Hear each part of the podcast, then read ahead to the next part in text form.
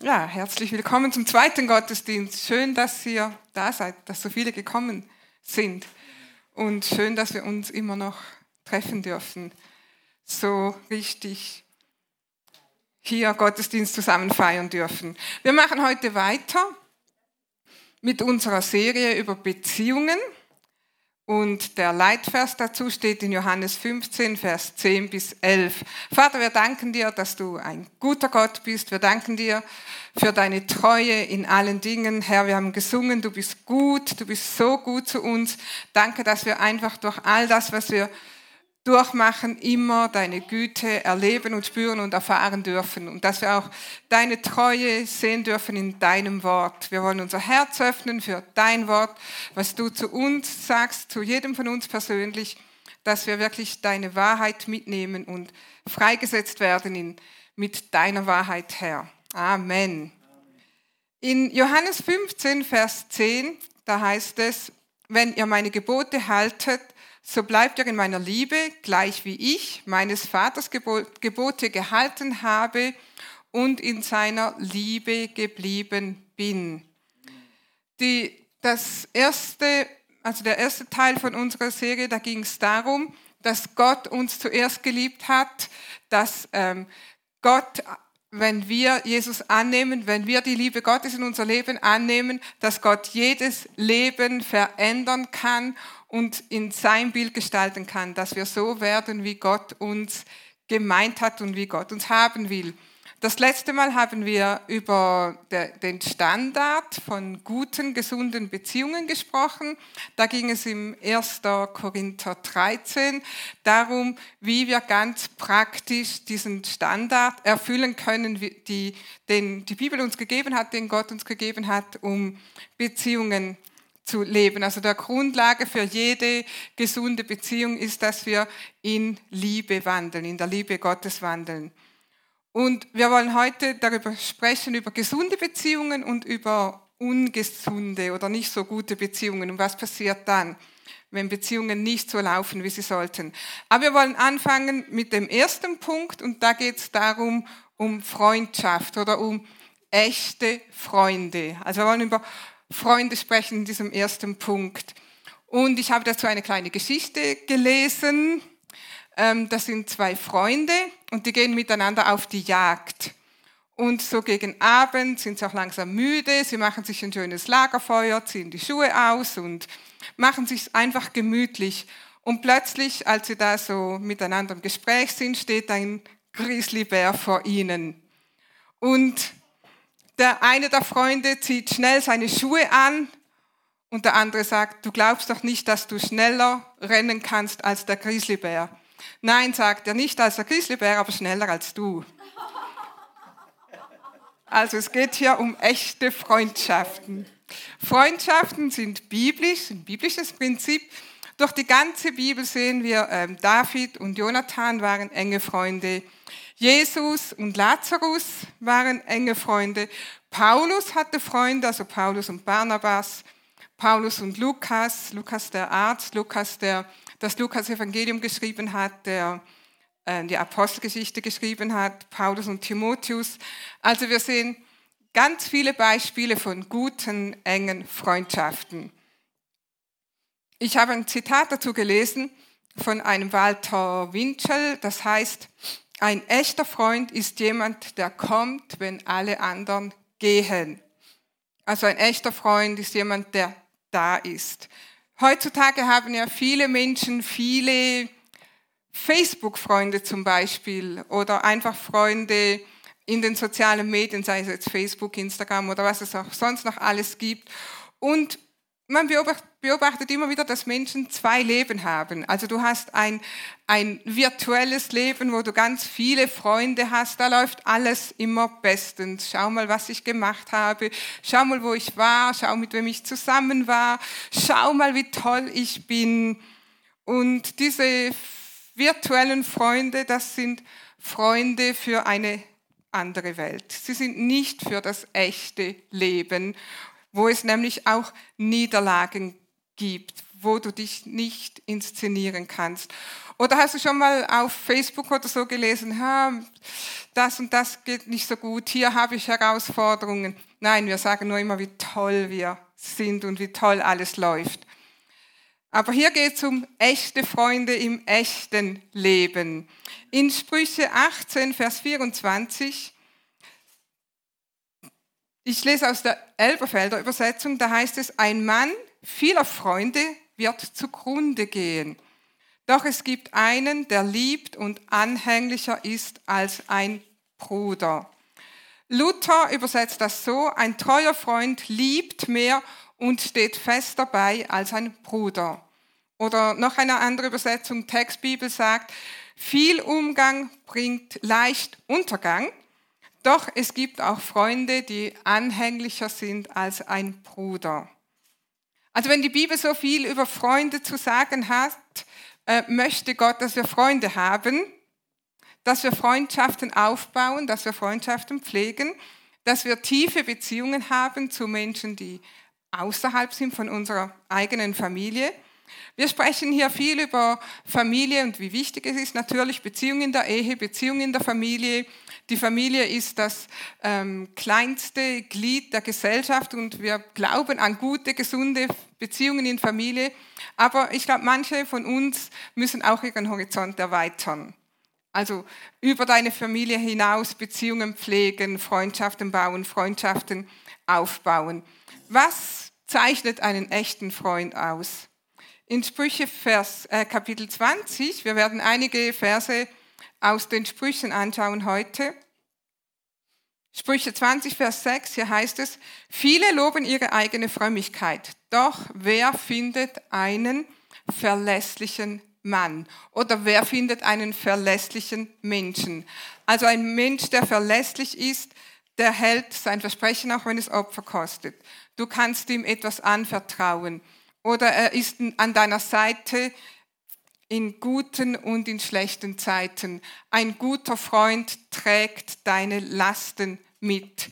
Als Toni 2016 den Schlaganfall hatte und natürlich, wenn du sowas erlebst, du plötzlich bist du auf dem Weg ins Krankenhaus, du weißt nicht, was passiert, dein Mann liegt auf der Intensivstation und viele haben gesagt, ja, melde dich einfach, wenn du Hilfe brauchst oder ruf mich an oder schreib mir. Aber es gab auch Freunde, die waren einfach da, ohne dass ich sie gerufen habe, weil sie gespürt haben, in so, einem, so einer Situation streckst du dich vielleicht gar nicht aus, du hast nicht mal die Kraft, jemand zu sagen, du komm vorbei oder hilf mir. Und dann schätzt du es, wenn Leute einfach dastehen und bei dir sind und dich durchtragen. Das sind gute echte Freunde und wir alle brauchen solche Freunde und wir alle sollen solche Freunde sein. Ähm, Paulus spricht auch davon im Römerbrief, als er diese Grüße an die vielen Geschwister äh, aufschreibt und das sagt er im Römer 16, Vers 3 bis 4. Grüße Priscilla und Aquila, mein, meine Mitarbeiter in Christus Jesus, welche für mein Leben ihren Nacken dargeboten haben denen nicht allein ich danke, sondern auch alle Gemeinden der Heiden. Ähm, Priscilla und Aquila, die waren für mich da, hat Paulus gesagt. Da, wo ich sie dringend brauchte, sind sie für mich eingestanden. Da waren sie echte Freunde, da waren sie da. Und das hat nicht nur mir geholfen, sondern es war ein Segen für alle Gemeinden. Nun, Freundschaften müssen gepflegt werden. Wie wir schon gelesen haben, im Luther-Übersetzung heißt es, ein treuer Freund liebt mehr und steht fester bei als ein Bruder. Ein treuer Freund ist jemand, der da ist oder für den du da bist. Manchmal wollen Leute unsere Freunde sein, mit denen du gar nicht gerechnet hättest. Also sei offen für Freunde, die Gott dir über den Weg schickt. Als wir an der Bibelschule waren, natürlich, als wenn du ähm, in ein anderes Land kommst und du kennst da noch niemanden ähm, und du schaust dich um, wir kamen von der Schweiz, wir hatten unseren Freundeskreis da und du suchst dir deinen Freundeskreis aus, also deine, du suchst dir deine Freunde aus, Leute, die du denkst, die passen zu dir, die vielleicht ähm, denselben Beruf haben oder einfach so dieselbe Wellenlänge haben. Und dann kamen wir zur Bibelschule und da haben sich äh, Leute uns als Freunde angeboten sozusagen. Viele von euch kennen sie, die Simses. Das waren gar nicht unsere Typen damals. Aber die haben einfach gesagt, hey, wenn ihr Hilfe braucht, da ist meine Adresse, vielleicht müsst ihr ja Möbel umziehen, mein Mann hat ein Pickup.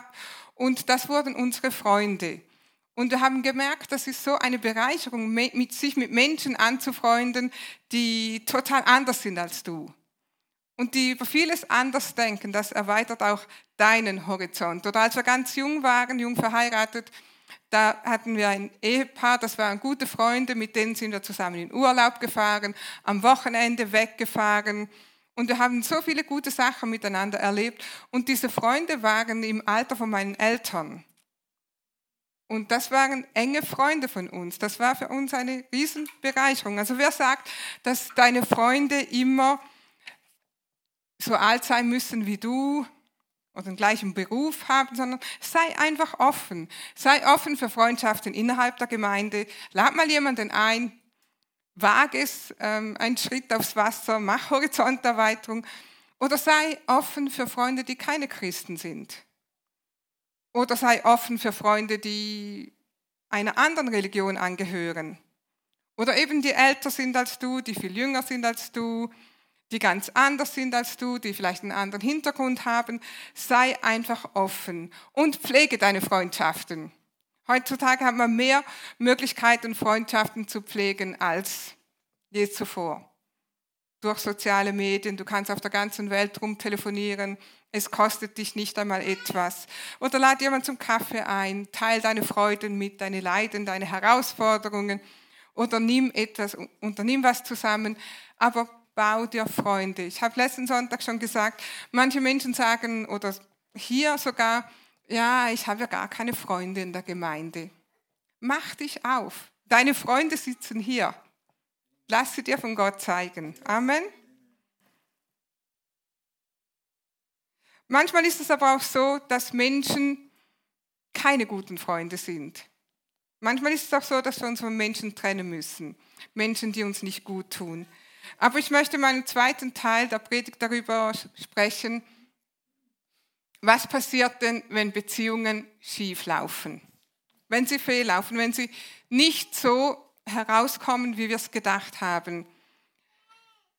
Ich denke, wir alle haben das schon erlebt. Es gibt nichts Schmerzlicheres, wenn, als wenn unser Vertrauen gebrochen wird.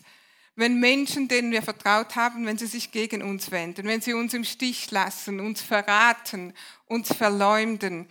Und auch David spricht davon, wie ihm das passiert ist und wie er darunter gelitten hat. Und das lesen wir im Psalm 55. Wenn ihr die Bibel dabei habt, könnt ihr mal aufschlagen. Psalm 55 in Vers 12, da sagt David, denn es ist nicht mein Feind, der mich schmäht. Das könnte ich ertragen. Nicht mein Hasser erhebt sich wider mich, vor dem wollte ich mich verbergen. Aber du bist es, ein Mensch meinesgleichen, mein Freund, mein Vertrauter. Wir haben einst zusammen süßen Umgang gepflogen, sind ins Gotteshaus gegangen unter der Menge. Also wäre das irgendjemand, okay, aber du, mein engster Vertrauter, du hast mich ver äh, verraten. In Vers 21 geht es dann weiter, da sagt er, seine Reden sind süß, aber Krieg hat er im Sinn. Seine Worte sind sanfter als Öl, aber doch gezückte Schwerter. Ablehnung schmerzt. Das fängt schon an, wenn jemand wir haben etwas gepostet und jemand macht einen Daumen nach unten. Denken wir so, okay. Hm. Oder wenn Menschen, die wir kaum kennen, dann, okay, können wir auch noch damit umgehen, lass sie reden. Aber Menschen, mit denen wir das Leben geteilt haben, Menschen, mit denen wir gute Gemeinschaft gepflegt haben, durch gute und schlechte Zeiten gegangen sind, denen wir uns anvertraut haben, und die vielleicht sogar glaubensmäßig auf unserer Wellenlänge waren, wenn sie uns verraten, das schmerzt. Stimmt's? Das sind solche schmerzliche Erfahrungen, dass wir wirklich in Gefahr sind, bitter zu werden. Und dass wir in Gefahr sind, durch diese Bitterkeit zu vereinsamen. Weil wir sagen, ich werde nie mehr jemandem vertrauen. Und David schreibt darüber in Psalm 55. Aber seine Antwort dann, im, wenn wir weiterlesen in diesem Psalm, Vers 22, da sagt er, wirf dein Anliegen auf den Herrn. Der wird dich versorgen und wird den Gerechten nicht ewiglich in Unruhe lassen. Gott möchte, dass du wieder Ruhe und Frieden findest. Wirf dein Anliegen auf den Herrn, sagt die Bibel. Übergib's ihm. Nun, wie sollen wir das machen? Warum passiert das überhaupt, dass Freunde uns verlassen, hintergehen und so weiter? Nun, ein Grund ist einfach, Menschen können sich ändern. Sie kommen in einen anderen Einflussbereich, sie kommen mit anderen Menschen zusammen, die sie negativ beeinflussen. Ein anderer Grund kann sein, sie haben es von Anfang an nicht ehrlich gemeint. Leider sind nicht alle Menschen immer ehrlich und aufrecht. Oder sie haben diese Freundschaft für ihre eigenen Zwecke missbraucht. Also Manipulation ist im Spiel. Du bist so lange mein Freund, meine Freundin, wenn du tust, was ich dir sage. Oder wenn du das tust, was ich will. Oder es sind Missverständnisse, die zur Verbitterung führen. Oder es gab einen Streit und jetzt sind die Fronten verhärtet. Auch darüber lesen wir in der Bibel. Paulus und Barnabas, die enge Freunde waren, die haben sich zerstritten, weil sie sich nicht einigen konnten, ob sie jetzt Johannes Markus mitnehmen auf die Missionsreise oder nicht. Und der eine war fürs Mitnehmen, der andere nicht. Und die Bibel erzählt uns, dass es so einen erbitterten Streit gab, dass sich die zwei Freunde trennten. Kann passieren. Was passiert oder was sollen wir tun, wenn so etwas, so eine Entzweiung kommt? Sei das jetzt unter Freundschaften, sei das in der Familie, weil oft, wenn Beziehungen falsch laufen, dann haben wir Schuldgefühle. Natürlich ist es okay, sollen wir auch unser Herz prüfen und sagen, was habe ich getan? Was habe ich gemacht, dass das nicht richtig gelaufen ist, dass das schief gelaufen ist? Aber wenn du dein Herz geprüft hast und dein Herz vor Gott bereinigt hast, dann lass es nicht zu, dass du weiterhin in Kummer und in Selbstanklage bleibst. Selbstanklage, was habe ich nur falsch gemacht? Manchmal warst es einfach nicht du, der etwas falsch gemacht hat. Was hat Gott mit Adam und Eva falsch gemacht? Warum haben sie ihn hintergangen und verraten? Gott ist doch perfekt. Ja, aber Adam und Eva nicht. Es war nicht Gottes Schuld. Was sollen wir tun, wenn Beziehungen fehllaufen? Nun, das eine ganz klar, Versuch zu vergeben. Wir versuchen die Beziehung wieder herzustellen und wir vergeben. Nicht Versuch zu vergeben, sondern Versuch, die Beziehung wieder herzustellen und vergib. Weil oft, wenn wir einen Streit haben, Später wissen wir nicht mehr, was war eigentlich die Ursache dieses Streits. Es war einfach nur noch der Streit. Und wir sind jetzt in zweit. In der Ehe passiert uns das manchmal. Und dann kommt man zu dem und zu jenem und am Schluss sagt man, ah, wir haben uns jetzt gestritten, aber warum eigentlich? Und wir merken, war es das wirklich wert? Weißt du, dass es meistens auch gar nicht so wichtig ist, wer recht hat? Sprüche 16, Vers 2 sagt, alle Wege des Menschen sind rein in seinen Augen, aber der Herr prüft die Geister. Natürlich habe ich recht. Ja klar. Aber der andere sagt dasselbe. Natürlich habe ich recht.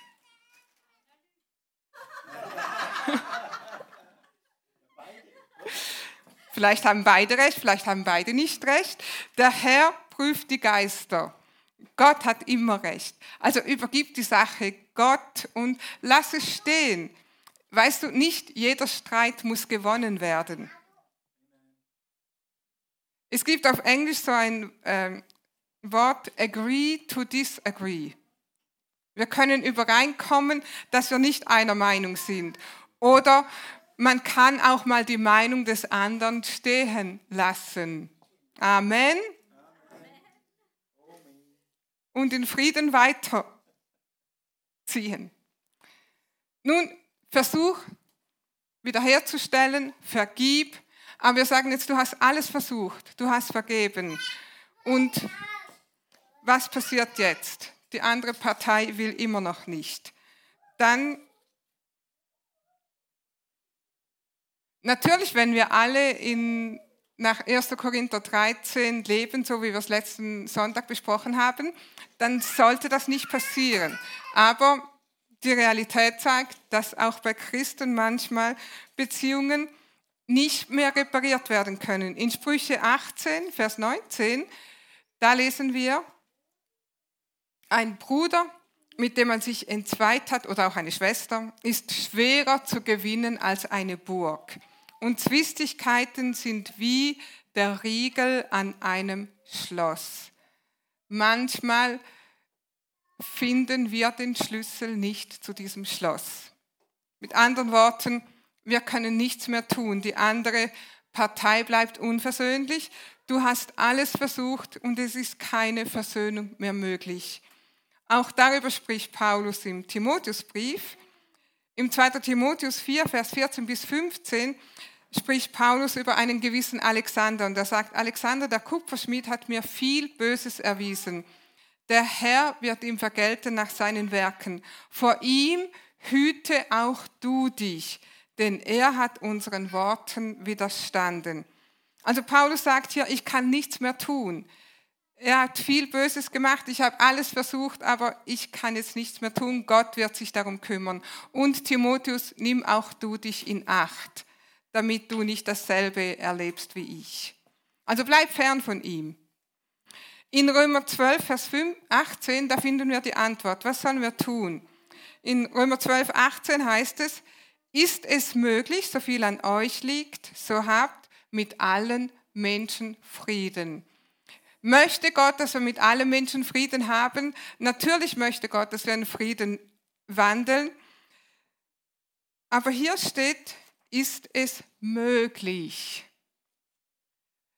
Mir ist aufgefallen, dass in der Bibel, ich kenne keine andere Bibelstelle, wo es heißt, ist es möglich. Es heißt immer, alles ist möglich dem, der glaubt und bei Gott ist nichts unmöglich und so weiter. Aber hier heißt es, ist es möglich.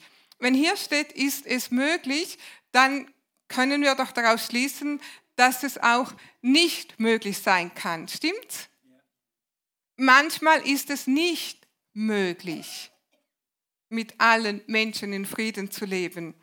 Es hängt nicht alles an dir. Du hast vielleicht schon alles versucht, aber es, du kannst nichts mehr machen. Gott ist allmächtig. Gott sandte seinen Sohn in die Welt, um die Welt mit ihm zu versöhnen. Steht in der Bibel. Ist Gott mit allen Menschen versöhnt oder sind alle Menschen mit Gott versöhnt? Nein. Nicht einmal Gott ist es möglich, dass alle mit ihm versöhnt sind. Jesus hatte viele Feinde. Die Pharisäer klagten ihn immer wieder an, sie hassten ihn und Jesus, der Friedefürst, konnte mit ihnen keinen Frieden schließen. Jesus widerstand ihnen mit Worten. Er sagte, ihr Heuchler. Paulus nutzte Weisheit. Er wusste, wann es Zeit ist, sich zurückzuziehen, wenn die, wann die andere Partei nicht versöhnlich war. Und manchmal haben wir wirklich alles gemacht. Wenn du alles getan hast, du hast deinen Teil getan, du hast vergeben, aber du kannst nicht die Verantwortung für den anderen übernehmen. Wenn du dein Herz prüfst und du bist an diesem Punkt, dann bist du jetzt frei, frei vor Gott. Du bist frei in deinem Gewissen. Du bist frei in deinen Beziehungen. Du bist frei in deinem Handeln. Lass es nicht zu, dass Schuldgefühle dich jetzt zurückhalten. Lass keine Schuldgefühle zu. Lass keine Bitterkeit zu. Lass diese Angelegenheit einfach hinter dir. Und lass es nicht zu, dass dieser Konflikt dein Leben beherrscht. Nicht emotional, dass du ständig daran, rum, daran rummachst, rumkaust, daran rumdenkst und auch nicht im Natürlichen, äußerlich. Also wenn du sagst, ah, da und da kann ich nicht hingehen, weil da könnte ja diese Person sein, lass dich nicht einschränken. Lass es nicht zu. Lass diese Situation in Gottes Hand. Die Bibel sagt, bete für deine Feinde, tu das und dann leb weiter und achte dabei auf dein Herz. Wenn du diese Angelegenheit in Gottes Hand gegeben hast, Gott übergeben hast, dann hör auch auf zu trauern. Entscheide dich, das hinter dir zu lassen. Entscheide dich, dass Bitterkeit keinen Raum hat in dein Herz. Sonst bleibst du in diesem Gefängnis dieser Bitterkeit. Und ich möchte dazu ein Zitat lesen zum Abschluss. Ich habe das gelesen, ein Zitat von Nelson Mandela. Nelson Mandela hat für die Gleichberechtigung von Schwarz und Weiß gekämpft in Südafrika und dazu ähm, deswegen kam er ins Gefängnis und er war 27 Jahre im Gefängnis. Und als er nach 27 Jahren frei wurde, sagte er, also Zitat schreibt er, als ich nach 27 Jahren aus dem Gefängnis ging und durch das Tor ging, das mich in die Freiheit führte, wusste ich, dass ich immer im Gefängnis bleiben werde, wenn ich meine Bitterkeit und meinen Hass nicht hinter mir lasse. Deshalb möchte ich dich ermutigen, lass es einfach hinter dir und lebe weiter in der Freiheit, zu der du berufen bist. Lass uns mal aufstehen, lass uns zusammen beten. Nun, vielleicht bist du hier und du hast diesen Frieden mit Jesus noch nicht geschlossen. Wir haben gehört, Gott hat Jesus in die Welt gesandt, um uns mit ihm zu versöhnen. Wenn wir mit Gott versöhnt sein wollen, dann ist der erste Schritt dazu, dass wir Jesus Christus in unser Herz aufnehmen, dass wir ihm unser Leben übergeben. Und du kannst das gerade jetzt tun, indem du dieses Gebet einfach von Herzen mitbetest. Und wir wollen das alle zusammen beten, ähm, dieses Übergabegebet. Lass uns das miteinander tun. Jesus, ich danke dir, dass du für mich zur Vergebung meiner Sünden am Kreuz gestorben bist. Ich glaube, dass du von den Toten auferstanden bist. Ich nehme dich heute als meinen Erlöser an und bekenne, Jesus, du bist mein Herr.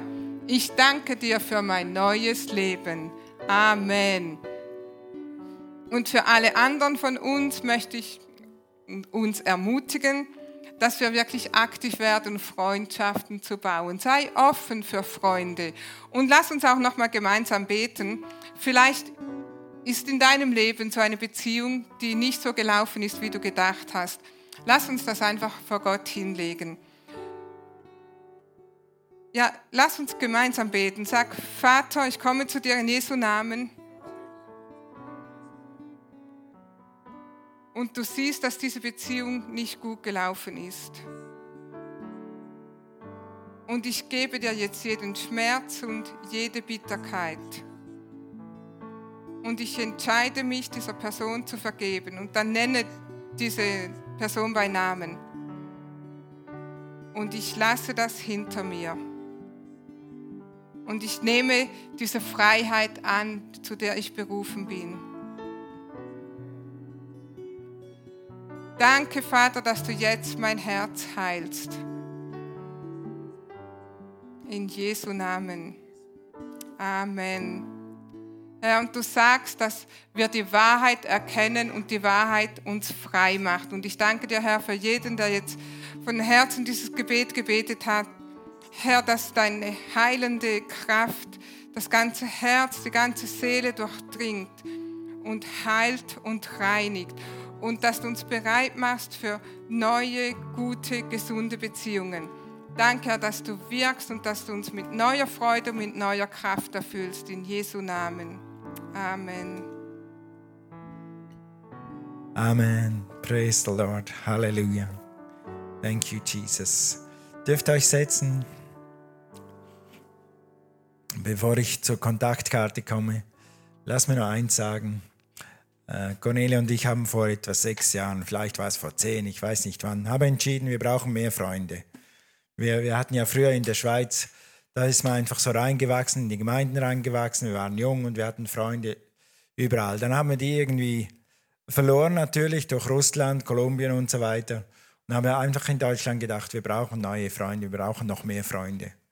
Und dann ging es nicht lange, darum gebetet, ging es nicht lange, hatten wir ein, zwei Ehepaare, vor allem eins, denke ich jetzt, und haben, haben gedacht, wow, also die passen so gut zu uns, wir zu denen, also das, das wird super.